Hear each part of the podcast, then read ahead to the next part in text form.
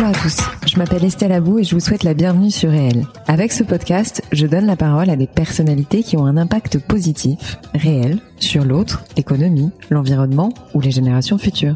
Par leurs actions, leurs entreprises, leurs pensées, leurs œuvres ou leurs visions, ces hommes et ces femmes contribuent d'une manière ou d'une autre au monde de demain et à celui d'aujourd'hui.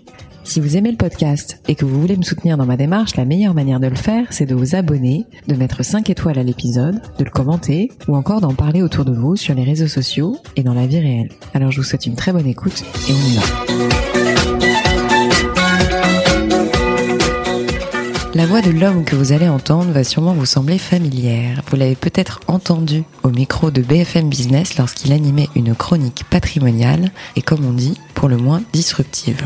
À mes yeux, il a toujours été Monsieur Économie et Monsieur Finance en même temps. Issu d'un milieu modeste, il est devenu l'incarnation de ce que l'on appelle un Golden Boy. L'univers du loup de Wall Street, il le connaît bien pour y avoir passé plusieurs années. Après les salles de marché et des postes de direction dans des grandes banques d'affaires, il a décidé d'entreprendre dans la finance en créant la sienne de banque, Euroland Corporate, et très vite, il est devenu référent dans le conseil aux PME. Un peu plus tard, il a créé un site internet allofinance.com, qui deviendra monfinancier.com, très connu pour sa newsletter. Pétri d'humour et d'amour pour l'économie, vous allez pouvoir le constater par vous-même, il est très cash. Il a écrit 7 livres, dont un vrai succès, Un trader ne meurt jamais, et avec lui, on a abordé le rapport des Français à l'argent, la société de loisirs vers laquelle on bascule selon lui, l'entrepreneuriat en France et pourquoi c'est plus dur ici qu'ailleurs, mais on a aussi parlé avec lui de son parcours, de lui, de ses lectures, et finalement bah, du sens de la vie, je crois. Allez maintenant, j'arrête de parler et je laisse la parole à Marc Fiorentino. Marc, merci beaucoup d'avoir accepté mon invitation dans mon podcast. Je suis vraiment ravie et honorée. Pour beaucoup de Français, en fait, tu es un peu le monsieur finance. On a mhm. entendu ta voix, on a lu ta plume dans beaucoup de médias. Euh, toi, aujourd'hui, tu te décris comment si on devait te demander de te décrire personnellement et professionnellement parlant? Ouais, c'est compliqué en fait. C'est compliqué parce que en France, on aime bien mettre les gens dans des cases. Et euh, moi, j'ai fait le choix il y, a, il y a assez longtemps de ne pas être dans une case ouais. et d'essayer de faire plusieurs choses différentes. Et en fait, je pense que c'est un mauvais calcul en France. C'est quelque chose qu'on peut faire aux États-Unis, par exemple. Les gens adorent. Euh, le gars qui fait à la fois des médias mais qui est en même temps entrepreneur, qui est bon tout ça c'est en France euh, on n'arrive pas à te mettre dans une case. Même maintenant les... tu trouves pas que ça a non, changé un peu les journalistes euh, bon se disent bon bah finalement ce mec qu'est-ce qu'il vient foutre? Il vient de prendre notre job. Euh, les gens sérieux se disent que te disent que t'es un journaliste donc t'es pas sérieux. Ouais, donc c'est un peu compliqué. Donc comment alors bon maintenant bon je, je dirais que ça m'a ça m'a embêté en fait dans les il y a, jusqu'à il y a 10 ans, 5 ans encore. Puis maintenant, bon, à la limite, j'ai fait mes choix et puis je les assume. Mhm. Aujourd'hui, comment je me définirais euh, Je suis un entrepreneur de la finance. Ouais. Ça, c'est vraiment ce qui me définit parce que j'ai quand même fait le choix depuis euh, depuis 2000, euh, dans la deuxième partie de ma carrière, de travailler uniquement dans mes propres boîtes et j'ai quand même monté quelques boîtes. Tu veux qu'on en parle un peu? Oui, on en parlera. Euh, donc un entrepreneur de la finance, c'est un passionné euh, de d'économie et de macroéconomie qui a envie de partager sa passion. Donc si je fais des médias, c'est euh, uniquement, principalement, j'ai envie de dire uniquement, pour essayer de, de, partager cette passion que j'ai pour euh, l'économie, la géopolitique et tous ces sujets, parce que je me dis que c'est absolument phénoménal quoi. Il se passe euh, dix trucs par jour et, et j'ai envie de partager euh, de partager ça. J'ai envie de raconter ça à plein de gens. Euh, quand on me croise et qu'on me dit ah bah tiens c'est sympa, je comprenais rien avant l'économie et maintenant je comprends, je trouve ça sympa. Ça me fait plaisir. Ta newsletter? Ma newsletter, c'est vraiment mon, plaisir du quotidien. Euh, j'ai trouvé une forme qui me va bien. Euh, il se trouve que c'est une forme qui semble aller bien à plein de gens, puisque bon, on s'est vraiment développé en termes d'audience. Euh, avec des taux d'ouverture qui sont assez spectaculaires pour ce type de choses. Et, et en fait, ma newsletter, c'est moi, quoi. C'est-à-dire qu'il y a à la fois, euh, on va passer d'un truc ultra sérieux sur l'analyse euh, des forces et faiblesses de la Chine dans le combat avec les États-Unis à quelque chose de beaucoup plus drôle ou beaucoup plus léger. En fait, ce que je me suis dit toujours, c'est que l'économie c'était passionnant, mais la façon dont on la faisait, euh, parce qu'on essayait de mettre une barrière à l'entrée, je pense que les financiers ont toujours voulu mettre une barrière à l'entrée. Euh, bon, on a fait ça de façon euh, extrêmement euh, austère, euh, triste, très technique. Et, et, en fait, je me dis, pour essayer d'accrocher les gens sur des sujets sérieux, il faut que sur la forme, euh, être un peu plus plaisant. C'est-à-dire que, voilà, même dans l'émission que je fais sur BFM, euh, j'introduis, je fais du hardisson d'il y a 30 ans, euh, du pauvre, mais j'introduis des jingles, j'introduis de la musique, parce que je me dis, c'est pas parce que tu parles d'économie, euh, c'est pas parce que tu parles du, du chômage en France, c'est pas parce que tu parles de la croissance économique que tu peux pas euh, mettre une chanson de Johnny Hallyday. Bon voilà, c'est donc euh, donc c'est ça qui me j'aime j'aime bien j'aime bien le, ce, ce mélange voilà. C'est quoi ton diagnostic sur les médias aujourd'hui et le traitement de la macroéconomie aujourd'hui? Tu considères qu'on on est bon? Je considère qu'on est nettement meilleur qu'il y a dix ans. C'est-à-dire que en fait le déclic ça a été la crise de 2008. Ouais. Euh, avant 2008, globalement, les gens s'en foutaient un peu euh, parce que euh, bon, il faut voir qu'on n'a pas une culture économique. Bon, après les gens disent oui, euh, on est très en retard. Il y a une raison pour laquelle on n'a pas de culture économique. Il y a bien évidemment l'enseignement qui est fait euh, sur l'économie dans les écoles et universités, bon, qui est, qui est totalement délirant et déconnecté de la réalité. Mais c'est surtout qu'en fait, c'est beaucoup plus pragmatique et prosaïque que ça. notre argent l'argent de la retraite des Français n'est pas placé dans des actions. L'argent de la retraite des Américains est placé dans Donc il est normal qu'ils regardent au moins une fois par jour l'évolution du Dow Jones. Comme ils regardent l'évolution du Dow Jones une fois par jour, bah, ils veulent comprendre pourquoi ça a baissé pas parce qu'ils sont passionnés par l'économie, parce qu'ils se disent, euh, voilà, en gros, s'il y a à nouveau un crack en 2008, comme 2008, euh, j'ai plus de retraite, puisqu'il faut penser, par exemple, le fonds de pension de General Motors a fait faillite, il y avait des millions de gens qui se retrouvaient sans argent. Donc, ce qu'il faut bien comprendre, c'est qu'il y a une différence de culture. Il faut pas aller chercher des choses très compliquées. Les Américains, leur épargne est placée en action, donc ils s'intéressent au marché. Alors, ce qui s'est passé en 2008, pour toucher les Français sur l'économie, il fallait les toucher dans leur argent. Et en 2008, ce qui s'est passé, c'est que les gens ont eu peur que leur banque fasse faillite. Ils s'en foutaient que la, il y a un crack boursier. C'était pas un problème. Par contre, les gens venaient me voir en me disant, bah, j'ai de l'argent à la BNP. Est-ce que je suis en risque? J'ai à la Société Générale. Est-ce que je suis en risque?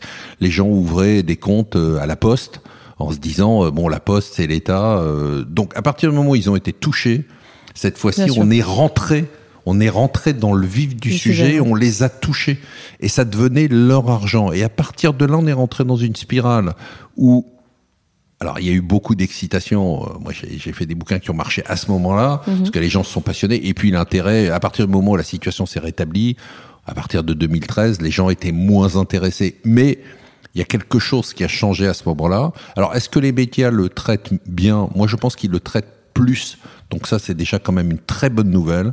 Ils considèrent que c'est incontournable, ce qui est totalement nouveau.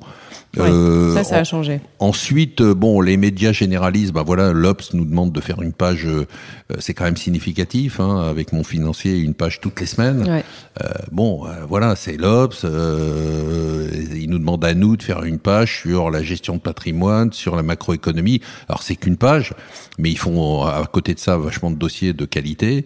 Donc oui donc moi je pense que les choses ont changé. Et puis il y a des médias, euh, bon que je connais bien comme BFM Business, qui eux s'adressent à, une communauté. Et je pense que c'est des médias qui ont fait un énorme boulot, notamment euh, dans la vulgarisation de l'entrepreneuriat, dans l'amour de l'entreprise, de la petite entreprise, de la start-up. Mm-hmm.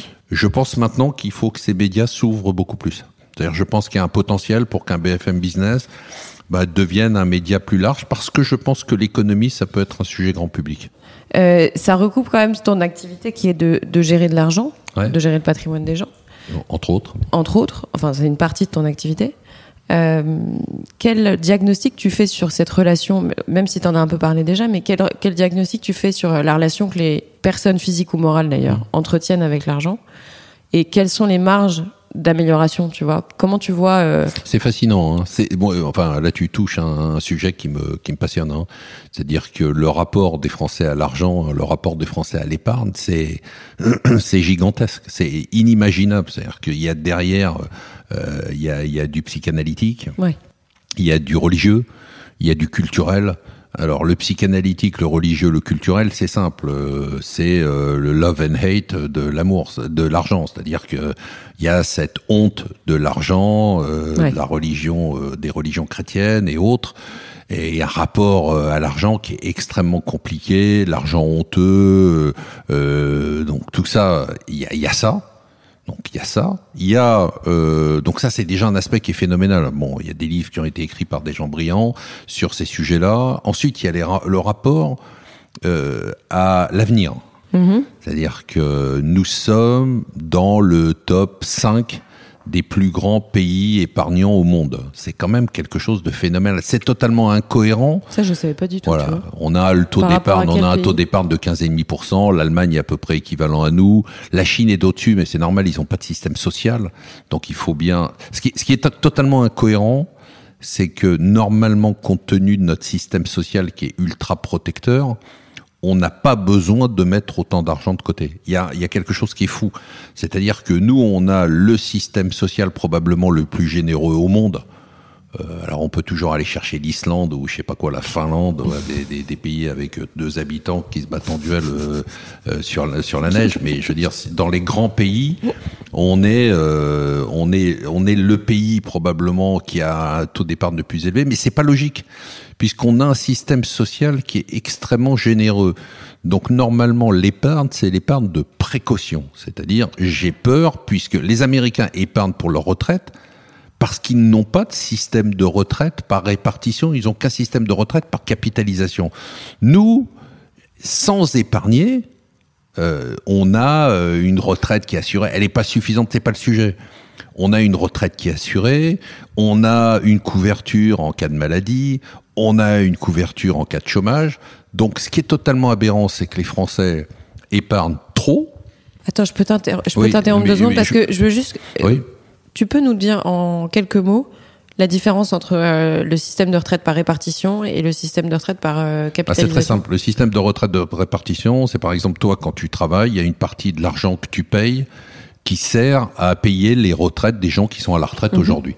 Donc tu ne cotises pas pour ta propre retraite, c'est-à-dire que c'est un système de répartition, on va te ponctionner une partie de ton argent et tu vas payer pour les retraites actuelles. Le la retraite par capitalisation, c'est la retraite à l'américaine, c'est-à-dire je suis moi-même. C'est bien de clarifier le truc. Non, non, mais c'est sûr, je suis moi-même responsable de ma retraite, donc chaque mois je mets de l'argent de côté. Alors les entreprises peuvent abonder, c'est-à-dire mettre un peu plus d'argent pour euh, que tu aies plus d'argent de côté, et ça fait ton capital qui te servira euh, quand tu seras à la retraite. Et pour revenir et boucler la boucle sur la culture économique, ce capital retraite aux États-Unis est principalement ou voire exclusivement placé sur la bourse.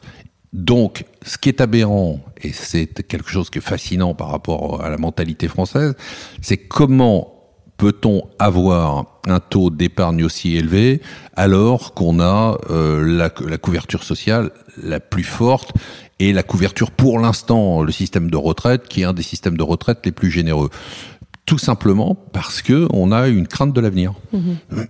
Donc c'est fascinant.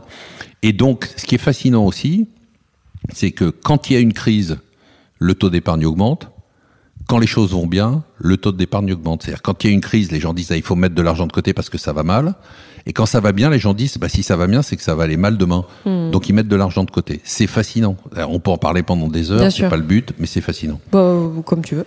Mais en fait, du coup, je réagis pour euh, c'est un peu bêta, hein. je m'adresse à un expert, donc euh, ça peut paraître un peu bêta, mais ton diagnostic sur l'économie française aujourd'hui? C'est un autre sujet qui est beaucoup plus vaste. Euh, euh, je pense qu'on a une économie. Enfin, moi, je suis très. je, vais revenir sur un. Pour répondre à ta question indirectement, je vais revenir sur quelque chose sur lequel je suis à la fois écœuré et révolté. C'est-à-dire que euh, aujourd'hui, si on prend les taux de chômage euh, aux États-Unis, c'est 3,6%. Alors on va m'expliquer que les États-Unis c'est pas comparable parce que euh, il y a plein de gens qui sont pas inscrits sur les listes de chômage parce qu'il n'y a pas d'indemnité de chômage. Donc voilà, ok. Oui, il y a plein de petits boulots. D'accord, ok, d'accord. L'Allemagne, c'est 3,2%. Bon, on peut m'expliquer. Alors, on m'explique qu'en Allemagne, il y a des petits jobs. Moi, je suis allé en Allemagne, je sais pas où ils sont les petits jobs. Les mecs sont super bien rémunérés. Bon, la Grande-Bretagne, qui est face au Brexit, à son taux de chômage le plus bas depuis 1974. Alors on m'explique qu'en Grande-Bretagne, il y a le zero hour euh, contract, c'est-à-dire aucune obligation euh, de couverture sociale. D'accord. Mmh. Euh, au Japon, on est à 2,4%. Alors on m'explique qu'au Japon, il y a un problème de démographie, qu'ils n'ont pas d'immigration. Je veux dire, on trouve une excuse pour tous les pays, puis il y a un seul pays, mais un pays qui a 8,8%, 8,7% vient de baisser. Bon, et on est très content parce qu'on est passé de 8,8 à 8,1. C'est tout juste si on n'a pas euh, euh, descendu euh, les Champs-Élysées, sauf qu'ils étaient bloqués par les Gilets jaunes. et donc, nous, et on a un truc, mais rien que ça. Et pendant ce temps-là, on est quand même en train de préparer les élections européennes où on nous explique que la priorité, c'est le combat pour la diversité et l'environnement. Euh, moi, j'ai rien contre euh, le fait qu'on essaye de lutter contre la disparition d'un million d'espèces et d'insectes et d'abeilles et de mouches. Mais euh, je suis plus intéressé aujourd'hui par les 8,8% de chômeurs que par les mouches.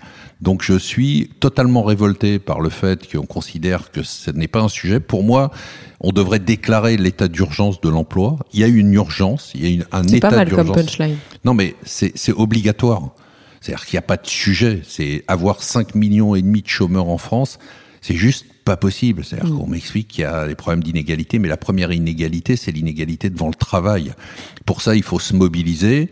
Et pour ça, bon, et ça répond à ce que tu dis sur l'économie, c'est-à-dire qu'on ne pourra pas régler nos problèmes économiques tant qu'on aura un système qui est un système aussi rigide. Il n'y a aucune flexibilité, il n'y a aucune mobilité. Et il n'y a aucune incitation à la flexibilité, à la mobilité. Donc on est mort. Et en même temps, on va vers une ère de moins en moins de travail quand même, non?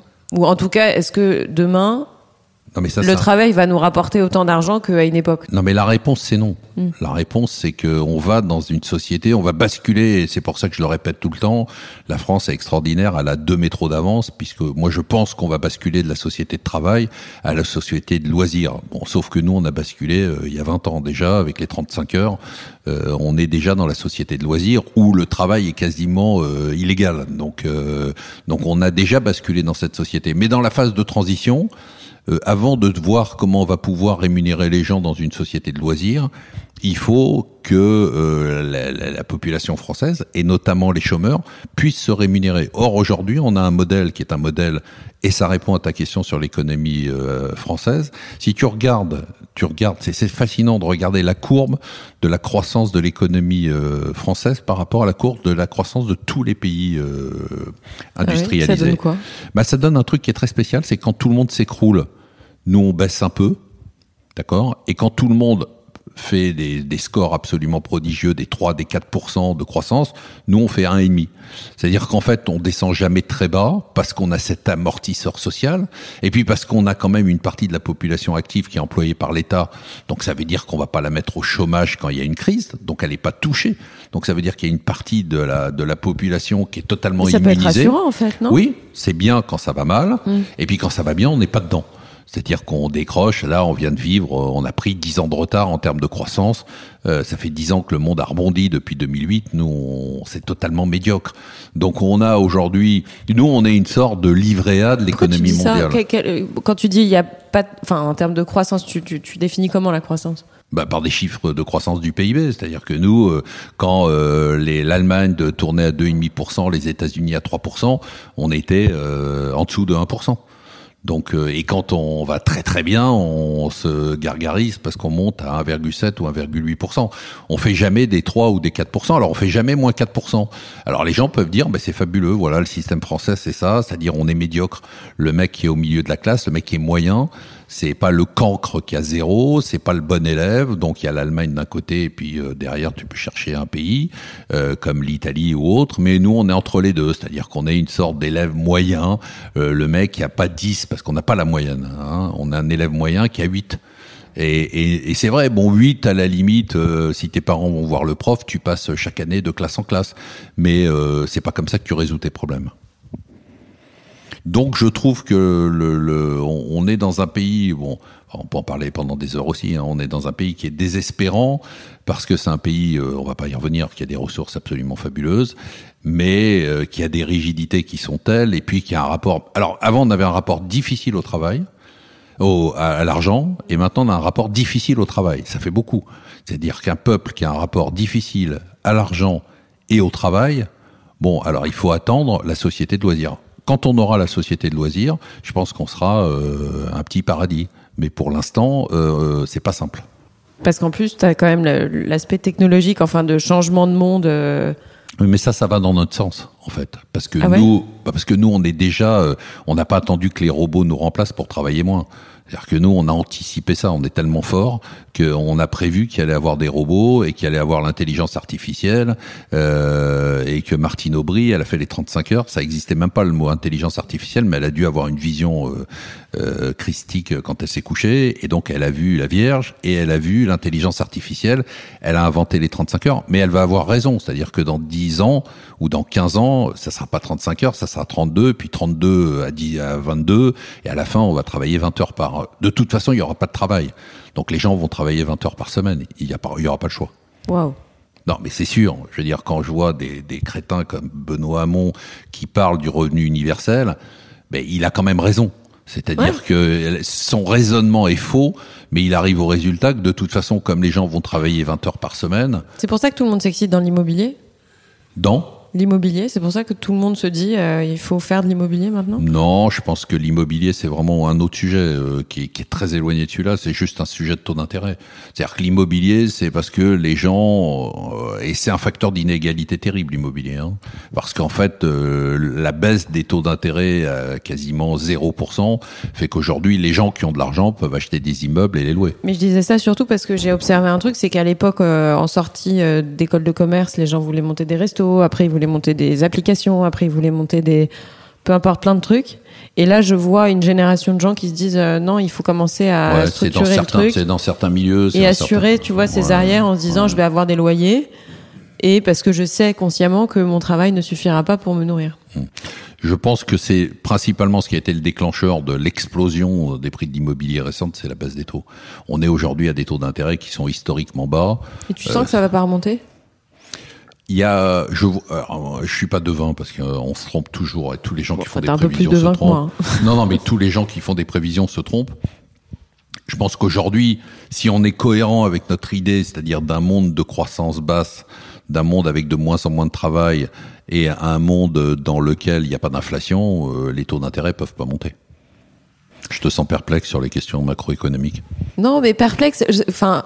Bah, non, mais c'est qu'en fait, là, on parle de, tu vois, en bribes et tout. C'est vrai que chaque sujet mériterait euh, qu'on en parle des heures, mais euh, les gens doivent lire tes bouquins. Au début de ce podcast, j'avais envie de parler de d'économie sociale et solidaire ou économie positive. Et mmh. tu m'avais répondu, ça n'existe pas. Mmh. Arrêtez de nous emmerder, laissez-nous faire du fric. Qu'est-ce que tu en penses concrètement? Même, enfin, c'était il y a un petit temps, hein, en même temps. Et il n'y a pas de. Et moi, j'ai clairement apprécié ce que tu m'as dit. Mais c'est simplement que euh, tu sens pas une, une température changer là concernant, tu vois, le la manière de monter des boîtes. Euh, là, je sors d'un jury où tous les, tous les jeunes euh, qui, qui se prétendent être futurs entrepreneurs sont obsédés par l'impact positif, sont obsédés par l'ambiance dans l'entreprise. Tu leur poses la question qu'est-ce qui compte dans une entreprise aujourd'hui euh, mmh. Principalement, ils mettent quatre fois à te répondre le client. Qu'est-ce qui... Tu sens pas ce truc? Si, si, je le sens, mais euh, tout est connecté. Hein. je veux dire, on vient de parler du basculement de la société de travail à la société de loisirs. On est là-dedans, hein. c'est-à-dire qu'on est, on est dans le D. Le D, c'est-à-dire on est dans la déconsommation. Mm. Il faut consommer moins, il faut faire moins d'enfants parce que ça pollue la planète, euh, c'est les grandes théories du jour. Euh, donc on, on, déconsomme et on est dans la décroissance. Et on est finalement, quand les gens te disent, euh, voilà, j'ai envie euh, euh, qu'il y ait de l'ambiance, que ça ait un impact, je pense qu'on n'est plus dans le monde capitalistique pour moi. C'est-à-dire que hmm. quand je dis de façon caricaturale que c'est pas compatible, je ne crois pas que ce soit compatible. C'est-à-dire, je crois que dans la période de transition, les entreprises doivent devenir de plus en plus solidaires, mais petit à petit, il va falloir distinguer, et les gars que tu vois, il va falloir demander s'ils veulent créer une association, ou s'ils veulent créer une entreprise. Non, non, mais, mais, mais, c'est pas, c'est pas, et c'est pas péjoratif. hein, euh, je veux dire, je, je dis pas ça de façon négative. C'est-à-dire que quand le gars m'explique globalement, moi aussi j'en vois que finalement il veut avoir un impact positif sur la planète, que il veut que les gens soient bien traités, que machin.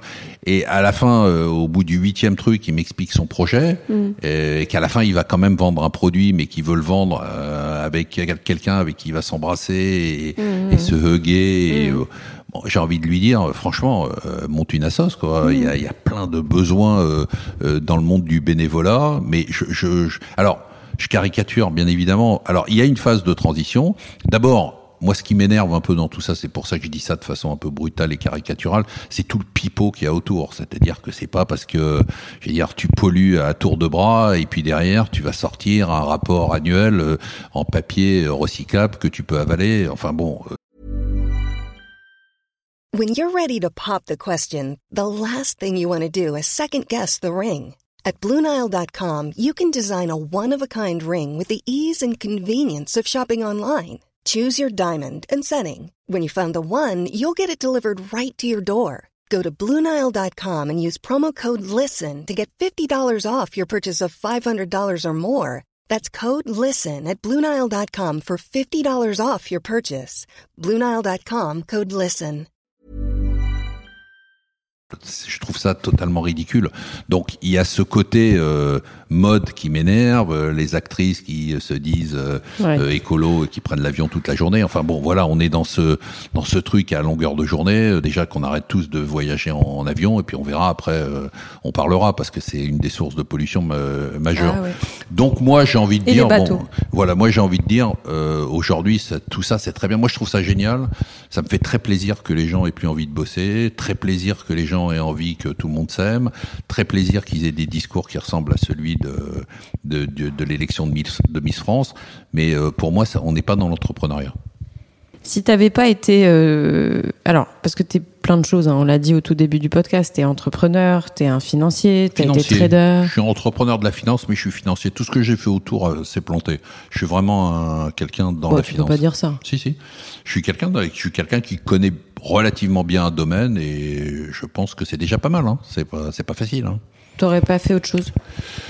Non, enfin, j'aurais jamais rêvé, enfin, à 18 ans ou 20 ans, de, de, de, de- je, je savais même pas ce que c'était la, finance parce qu'à l'époque HEC c'était pas du tout euh, le type de choses. D'abord les marchés financiers n'existaient pas, donc tout ça n'existait pas. Euh, L'entrepreneuriat, je t'en parle même pas. Euh, mais mais euh, non, absolument pas. Quand, enfin, je veux dire, quand je vois tout ce que j'ai fait et ce que j'ai vécu, je me dis c'est fabuleux quoi. C'est- C'était incroyable que j'ai vécu des mondes, des mondes parce qu'il y a eu des mondes qui ont changé euh, et, et le monde de la finance, de l'économie, euh, non, je, je suis incapable de dire même ce que j'aurais pu faire d'autre quoi. T'avais une soif d'argent? Ouais, absolument, ouais, bien sûr. Ouais, comme tous les gens qui n'ont pas d'argent, ouais, ils ont envie d'avoir de l'argent, bien sûr. Une soif d'argent, mais positive à l'américaine, d'ailleurs très bizarre parce que c'est pas du tout ma culture. Et euh, mais j'ai toujours vu l'argent de façon positive, c'est-à-dire à la fois euh, toujours admiratif pour les gens qui ont gagné euh, par eux-mêmes, moins pour les gens qui en qui héritaient de l'argent et qui en faisaient à partir d'argent qu'ils avaient déjà. Mais finalement, c'est un peu idiot parce que il y a des gens qui ont qui ont hérité de fortune et qui en ont fait des, des fortunes encore plus grandes. Euh, oui, j'ai toujours trouvé que l'argent c'était pour moi comme un, un sport, quoi. Voilà. Donc euh, il y a des gens qui font du tennis. Moi, moi, je faisais de l'argent, quoi. Parce que tu viens d'un milieu modeste malgré Très tout. modeste. Euh, Très modeste. Enfin, pas malgré tout, tu viens d'un milieu modeste. Et c'est HEC le déclencheur pour toi? Non, non, non, parce que non, en fait, euh, c'est pas HEC le déclencheur, c'est euh, c'est j'ai fait HEC parce que j'avais cette obsession de l'argent et HEC qui était enfin, dans des milieux modestes qui étaient pas très connus à l'époque. Euh, on parle quand même, là je parle des années 70, fin des années 70. Bon, c'est le mot commerce en fait, hein, euh, qui, qui a, je me suis dit, euh, pour faire de l'argent, faut faire du commerce. Voilà, donc c'est un truc hyper simple et je me suis dit j'ai pas envie de faire du commerce dans le sentier.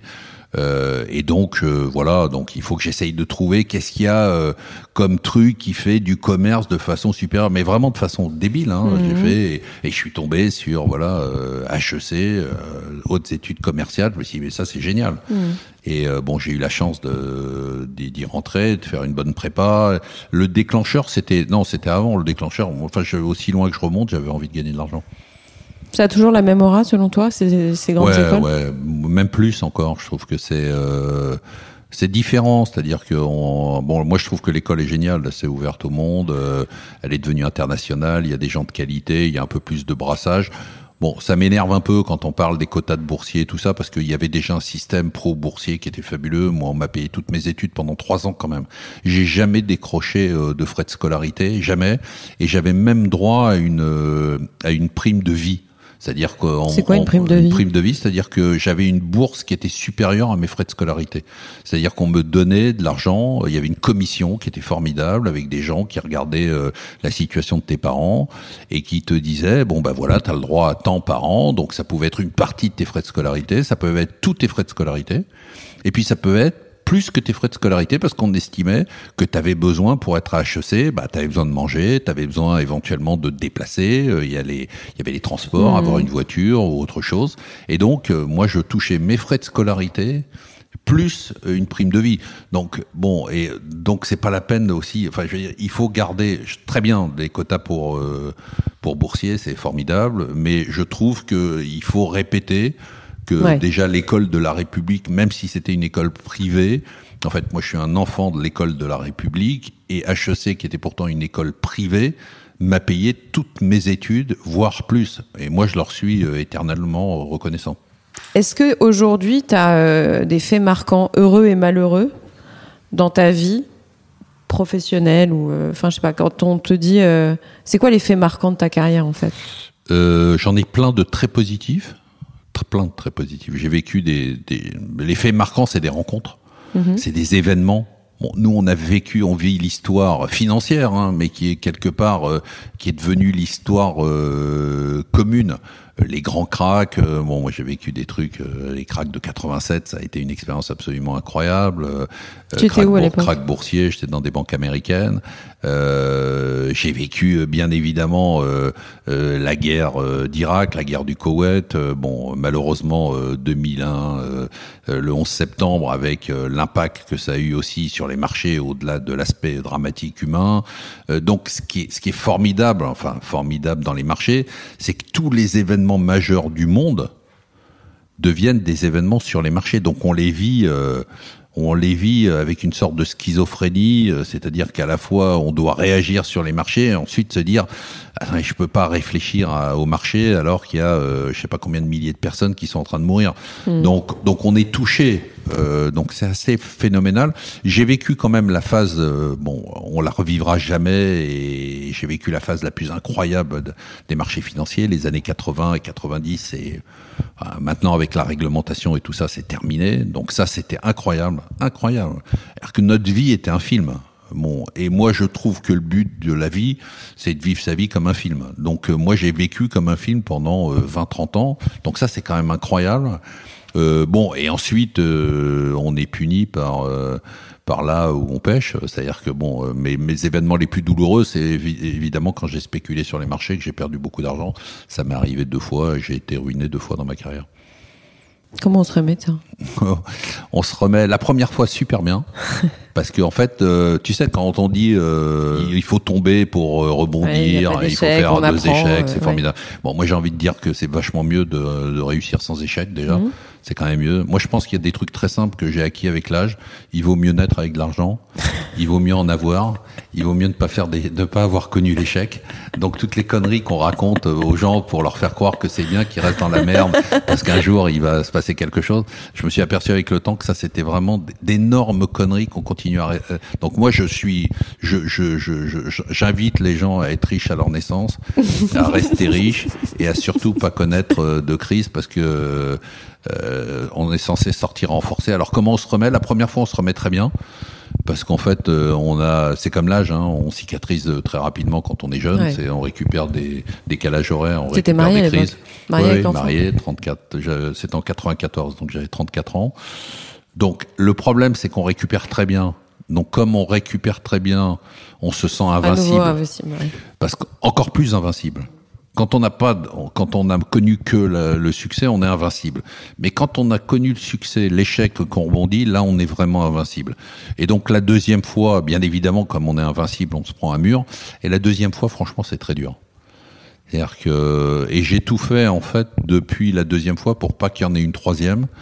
Et du coup, j'ai pris beaucoup moins de risques et du coup, ma vie a été euh, moins marrante d'un point de vue euh, professionnel.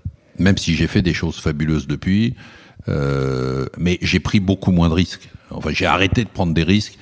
La deuxième fois que je suis tombé, j'ai arrêté de prendre des risques. Parce que là, la deuxième fois, en fait, euh, en fait, c'est dur, très très dur. Ça, c'est vraiment des trucs que j'aimerais pas revivre. Si je te dis ton avenir, ton futur, tu le vois comment? Là aujourd'hui, ce qui te C'est porte, compliqué, euh, ce c'est te compliqué porte. parce que euh, d'abord, j'ai je- j'ai pas de perspective de temps, c'est-à-dire que je suis d'un- d'une famille où les alors les, les périodes ont changé, hein, où les hommes mouraient assez jeunes. Euh, mon père est mort à 65 ans, je vais en avoir 60, donc je suis pas tellement dans la projection en fait, parce que je me dis euh, avec pas mal de sérénité, hein, euh, je me dis bon dans 5 ans ça peut se terminer, je sais pas c'est 10 ans, 15 ans, j'ai jamais vu vraiment d'hommes autour de moi euh, de ma famille vivre au- au-delà de 65, 67 ans, 70 ans même pas. Donc euh, j'ai pas cette perspective là, donc euh, je vis pas du tout chaque jour comme si c'était le dernier, ça c'est encore une autre connerie. Je vis en me disant, euh, je, je me projette pas. C'est-à-dire, je vis un peu comme font les fonds de private equity quand ils rentrent dans une entreprise. J'ai des plans à 3 ans ou à 5 ans. Euh, donc là, voilà, je finis une tranche de vie à 60 ans.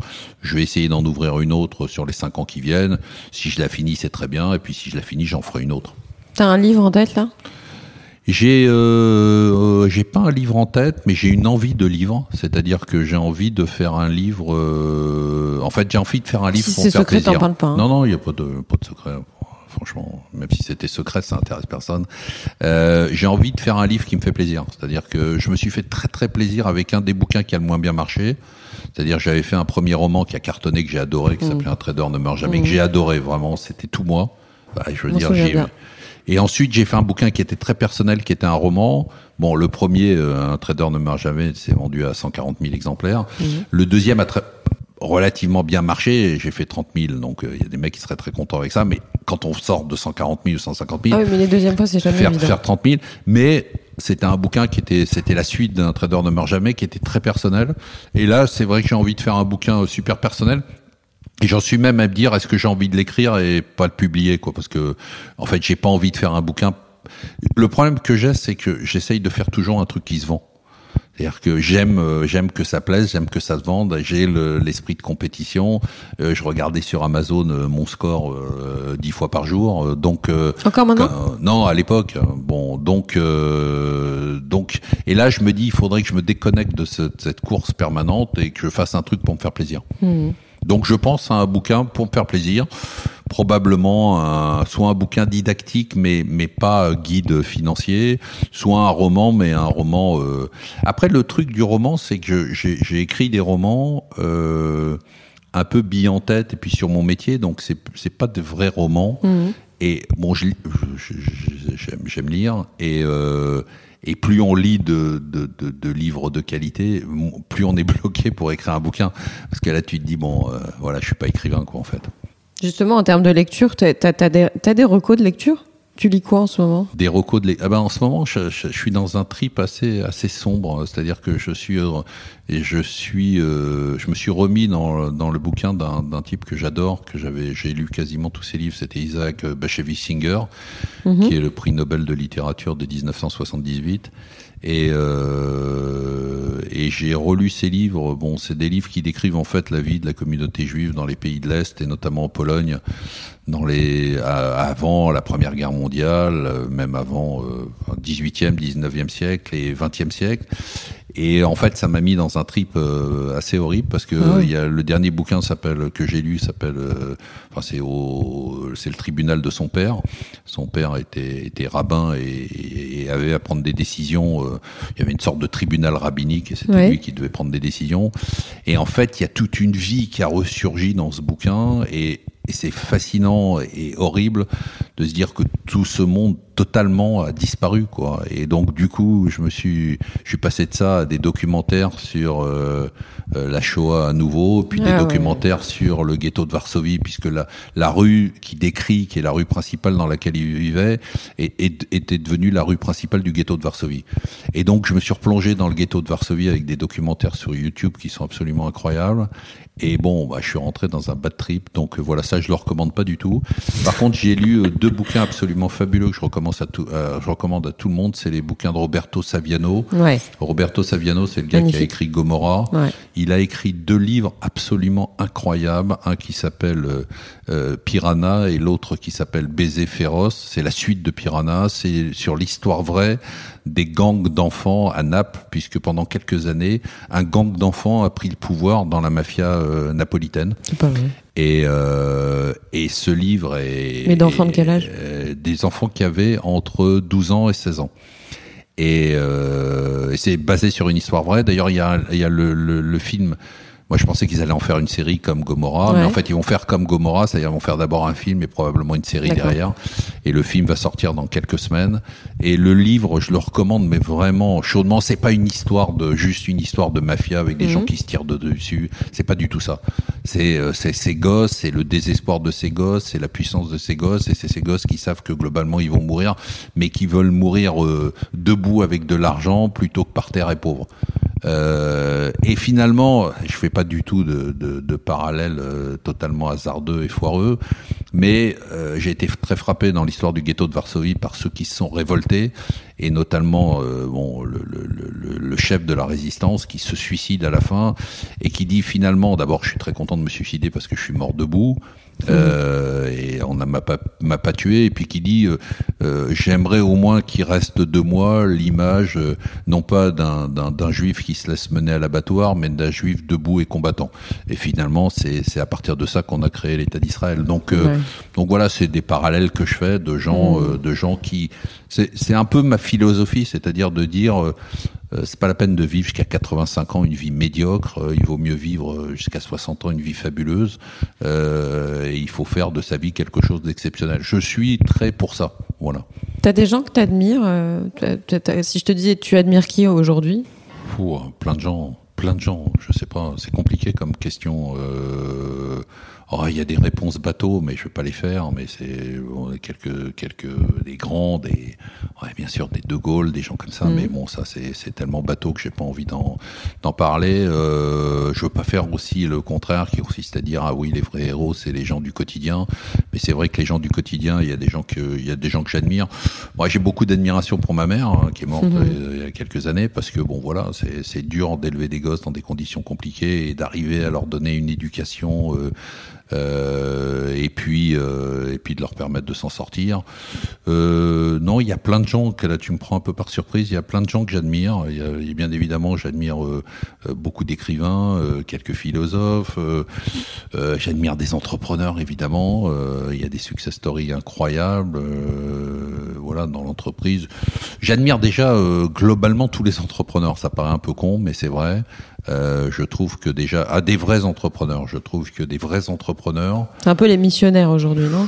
Oh, je dirais pas ça. Non, je suis pas d'accord parce que finalement, non, non, parce que finalement, d'abord, ils se battent pour des trucs. euh, Ils se battent pas que pour des valeurs quand même. Faut, faut arrêter. Ils Ah se bah battent oui. aussi pour gagner de l'argent. Euh, et puis, euh, bon, euh, ils ont, ils ont un vrai plaisir. Il y a des moments d'excitation. Tu penses que c'est plus dur d'entreprendre en France qu'ailleurs? Ah oui, oui, c'est sûr ça. Non, mais ça, il faut être. Voilà, moi, moi, avec le temps, je me suis dit en fait, il faut faire simple. Voilà, c'est-à-dire euh, et presque simpliste. C'est-à-dire, c'est que je, je te faisais sourire tout à l'heure quand je disais, il vaut mieux n'être riche. Euh, c'est pas la peine de tomber pour rebondir. Bon, euh, si tu veux, euh, c'est la- je- c'est pas la peine de se battre là où c'est plus difficile de se battre. C'est-à-dire qu'entreprendre, c'est déjà compliqué.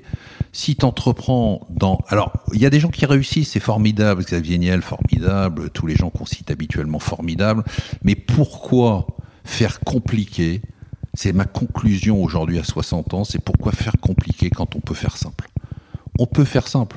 Pourquoi essayer d'aller euh, bronzer dans un pays où il n'y a pas de soleil? C'est pas la peine, quoi. C'est compliqué. Euh, pourquoi aller faire du ski dans un pays où il fait très chaud? Après, il Ça- y a des gens qui aiment la mise en danger. oui, alors c'est autre un- chose, mais dans ce cas-là, euh, qu'ils fassent du deltaplane ou Mm. du saut dans le vide. Euh, Mais euh, pour l'entrepreneuriat, après, on peut tout faire. Il y a des gens qui aiment se brûler parce que c'est sympa, tu, tu ressens une douleur. Mais je Non, veux parce dire, qu'on assimile beaucoup l'entrepreneuriat à la prise de risque, à la mise ça en rien danger. à voir. tous Ah non, mais attends, il y a une prise de risque. La question, c'est est-ce qu'il vaut mieux être dans un environnement favorable ou défavorable? Donc, je dis pas que la France c'est impossible d'entreprendre, ni elle a raison. Euh, il dit que c'est un paradis fiscal, c'est un peu exagéré, mais il y a des facilités pour démarrer en France. Non, mais pas pour Euh, croître. Mais C'est compliqué de croître en France. oui, mais mais c'est surtout plus simple ailleurs. Ouais. C'est-à-dire que c'est plus simple ailleurs. Il y a des pays dans lesquels tout est facilité, il y a l'écosystème, il y a tout ça. Hmm. Je pense que c'est sympa. En fait, le, le, le bon le bon truc, c'est ce qu'a fait Criteo, c'est-à-dire je démarre ici. Euh, quand j'ai vraiment quelque chose qui fonctionne bien, je pars aux États-Unis, euh, je me fais coter, euh, je fais un carton et puis éventuellement je reviens ici à refaire des startups et je repars aux États-Unis. Hmm. Donc je, je pense qu'il faut euh, avoir une vision. Moi, moi, ma, grande philosophie aujourd'hui, c'est faire simple et pas faire compliqué. Puis en plus, les exemples d'entrepreneurs qu'on nous sort à tort et à travers, en général, font leur chiffre ailleurs qu'en France, quoi, non? Oui, mais ça, c'est pas grave, ça. Non, mais Non, ce que je veux dire, ça- c'est que c'est pas des. Non, mais ça, ça a plus, à la De limite, plus s'adresser en étant français à un marché français, c'est compliqué. Oui, mais c'est pas, à la limite, c'est pas le sujet, parce qu'on pourrait, ça, voilà, Israël est une start-up nation, ils ont pas de marché. Hmm. Donc, euh, c'est pas important que ce soit ton propre marché. Ce qui est important, c'est de te dire, est-ce que je suis dans un environnement qui est favorable Ouais. à ce que je fais? Je pense qu'il est plus favorable qu'il y a 10 ans. Je pense qu'il y a beaucoup d'excitation autour de l'entrepreneuriat, c'est très bien. Je pense que on, on envoie beaucoup de jeunes à l'abattoir, c'est-à-dire qu'on leur fait, d'accord. on leur fait croire que c'est fabuleux. D'abord, on leur fait croire qu'ils auront pas de patron. Un entrepreneur, il a, il a pas un patron, il en a 50, 100, 1000, 2000, 3000, ses clients, ses fournisseurs, ses banques, ses investisseurs. Exactement. Je veux dire, au moins, le mec, dans sa grosse boîte, il a un seul patron. Oui, il y a de la politique, mais il s'emmerde pas avec 10 000 patrons, il faut le dire. C'est-à-dire, Bien moi, j'essaye. Mais on le dit pas assez, On justement. le dit pas assez, parce qu'on leur fait croire d'abord, ils, croient- ouais. ils pensent qu'ils vont devenir Mark Zuckerberg, euh, ils pensent qu'ils vont devenir riches, ils pensent, ils pensent que ils vont pas avoir de patron, qu'ils vont être libres, mais c'est pas vrai. Il y a C'est une forme de liberté, mais euh, il y a une forme de dépendance qui est monstrueuse. Donc il faut le dire, c'est quelque chose de très difficile. Moi, j'incite les gens à faire de l'entrepreneuriat. S'ils sont doués pour l'entrepreneuriat, c'est pas The Voice, c'est-à-dire tout le monde peut pas chanter, tout le monde peut pas entreprendre. Mais c'est ridicule de dire aujourd'hui à tout le monde, non, non, mais arrêtez, travaillez plus dans les grosses boîtes. Mais c'est Ouais. des conneries. Il faut vraiment euh, Il y a besoin de euh, tout. aller dans, dans des, dans être entrepreneur. Non, non, moi je dis, il y a des critères. Allez passer des tests pour savoir si vous êtes capable d'être entrepreneur. Il, y a, des- il faut peut-être les monter s'ils n'existent pas. Allez voir des spécialistes qui vous disent, tu as le profil, tu n'as pas le profil. Alors, comme toujours, il y aura des exceptions de gens à qui tu, euh, on dit, euh, Aznavour, on lui a dit, tu pourras jamais chanter, c'est Ouais, une star. ouais. Mais enfin, c'est une exception. Je veux dire, le- les mecs qui ont la voix d'Aznavour, normalement, ils font pas, ils font pas de la chanson. Voilà. Il y a plein de gens qui aujourd'hui sont pas doués pour l'entrepreneuriat. Et je leur dis, il y a des jobs fabuleux en intrapreneuriat. Il y a des jobs fabuleux dans des startups qui sont montées il y a 10 ans. C'est pas un mal de pas être entrepreneur aussi. Hein, c'est pas- mais a- on, mais- on est mais- passé du tout au rien en fait à une, mais- surtout, moi, hantise de l'entrepreneuriat à une adulation. Donc euh, il n'y a pas eu de balancier. Ensuite, il y a, il y a quelque chose qui est important. Moi, ce que j'ai appris euh, au début de ma carrière, j'ai un, un patron américain qui me disait, ce qui est important, c'est que ta learning curve, ta courbe d'apprentissage soit toujours positive. Or, le problème d'un entrepreneur, c'est très, il pompe sur ses réserves. Et il n'a pas de gens sur lesquels s'appuyer pour aller chercher au contraire de la ressource. Ouais. Et dans une grande entreprise, dans certaines grandes T'es entreprises, dans pas un toutes, écosystème. T'es dans un écosystème où il y a des gens brillants. Bien sûr. Comme la boîte est grosse, tu rencontres des financiers qui sont brillants, tu rencontres des partenaires qui sont brillants. Être tu- entrepreneur, c'est isolant. Et c'est isolant. Ouais. Donc, allez faire vos armes dans, pendant dix ans dans des boîtes dans lesquelles vous allez apprendre, pomper, apprendre à, à ce qu'il faut pas faire et ce qu'il faut faire, plutôt que de vous casser la gueule trois fois parce que vous allez tomber sur des trucs qui sont des évidences que vous auriez évité si vous aviez fait un apprentissage. Donc, moi, je suis pas pour l'entrepreneuriat à la sortie de l'école. Je dis que c'est compliqué. Je pense qu'il faut avoir euh, une certaine expérience et un peu de recul. Je pense que c'est mieux d'entreprendre dix ans après la sortie de l'école. Bien sûr. J'ai encore deux questions. Ouais. Un coup de gueule et un coup de cœur. Bah, coup de gueule, c'est le chômage, je te l'ai dit. Ouais. euh, et ça, c'est vraiment un coup de gueule. Coup de, coup de gueule, c'est euh, les priorités. C'est euh, euh, bon aujourd'hui. euh, bon voilà, euh, j'ai rien contre le problème d'environnement, mais je pense qu'il y a, c'est une priorité absolue. Je vais pas faire hurler tout le monde en disant que c'est pas une priorité, mais voilà, on peut pas devenir. Quand je vois que les élections européennes tournent autour de ça, je suis, je suis un peu écœuré. Euh, même si c'est un sujet important, je pense qu'il y en a d'autres qui sont importants, qui sont absolument pas cités. J'ai cité le, le chômage, et ça, pour moi, c'est euh, Hmm. c'est- très important. ouais. Un coup de cœur, euh, pff, Joker là pour le coup de cœur. T'as pas vu un film qui t'a plu Ah, Si ouais, ton euh, documentaire dont tu m'as parlé. Ah non, non, mais- alors coup de cœur, oui, alors non, je suis en plein là dans un trip film japonais. Ah. Euh, et là, je viens de faire euh, une série qui est euh, qu'on trouve sur iTunes ou qu'on trouve aussi sur euh, sur la vidéo on demand qui s'appelle Senses. C'est un, enfin, c'est pas vraiment une série, c'est c'est cinq épisodes de la vie de quatre femmes. Au Japon, c'est une sorte de Desperate Housewives, mais à la japonaise, et on s'aperçoit du fossé entre le Japon et le reste du monde. Bon, ce ça pays, ce pays me fascine.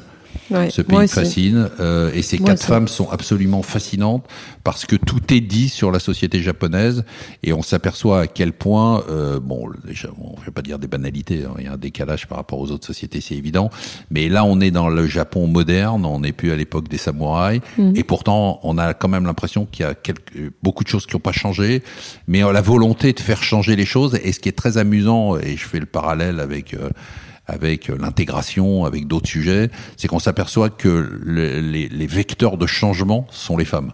Et ça, c'est extraordinaire. C'est-à-dire qu'une fois de plus, on voit que ces quatre femmes sont dans un environnement qui est un environnement totalement euh, euh, rigide et, et figé à la japonaise, et qu'elles, elles veulent en sortir et qu'elles essayent d'en sortir, et c'est assez fascinant. J'adore qu'on finisse là-dessus. Voilà. Merci. Marc, merci beaucoup. Avant de vous quitter, sachez que vous pouvez retrouver toutes les notes du podcast sur le site www.réel.fr. Si vous voulez réagir, me contacter ou me proposer des invités, n'hésitez surtout pas à m'écrire sur Instagram. J'espère sincèrement que cet épisode vous a plu et qu'il vous donnera envie de vous abonner pour recevoir les notifications. Alors je vous dis à très vite pour un prochain épisode.